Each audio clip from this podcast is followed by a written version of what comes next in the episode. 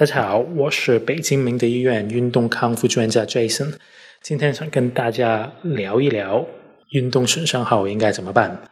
一般急性的运动损伤，它会之后会出现红肿发炎的情况，那这个时候呢，大家可以选择冰敷。我们建议损伤后四十八小时内，每两到三个小时可以冰敷一次，每次敷一个十分钟。但是呢，大家冰敷的时候也要记住，不要把这个皮肤冻伤了。可以放一条薄薄的毛巾在这个患处，然后再把冰放上，然后拿毛巾裹上。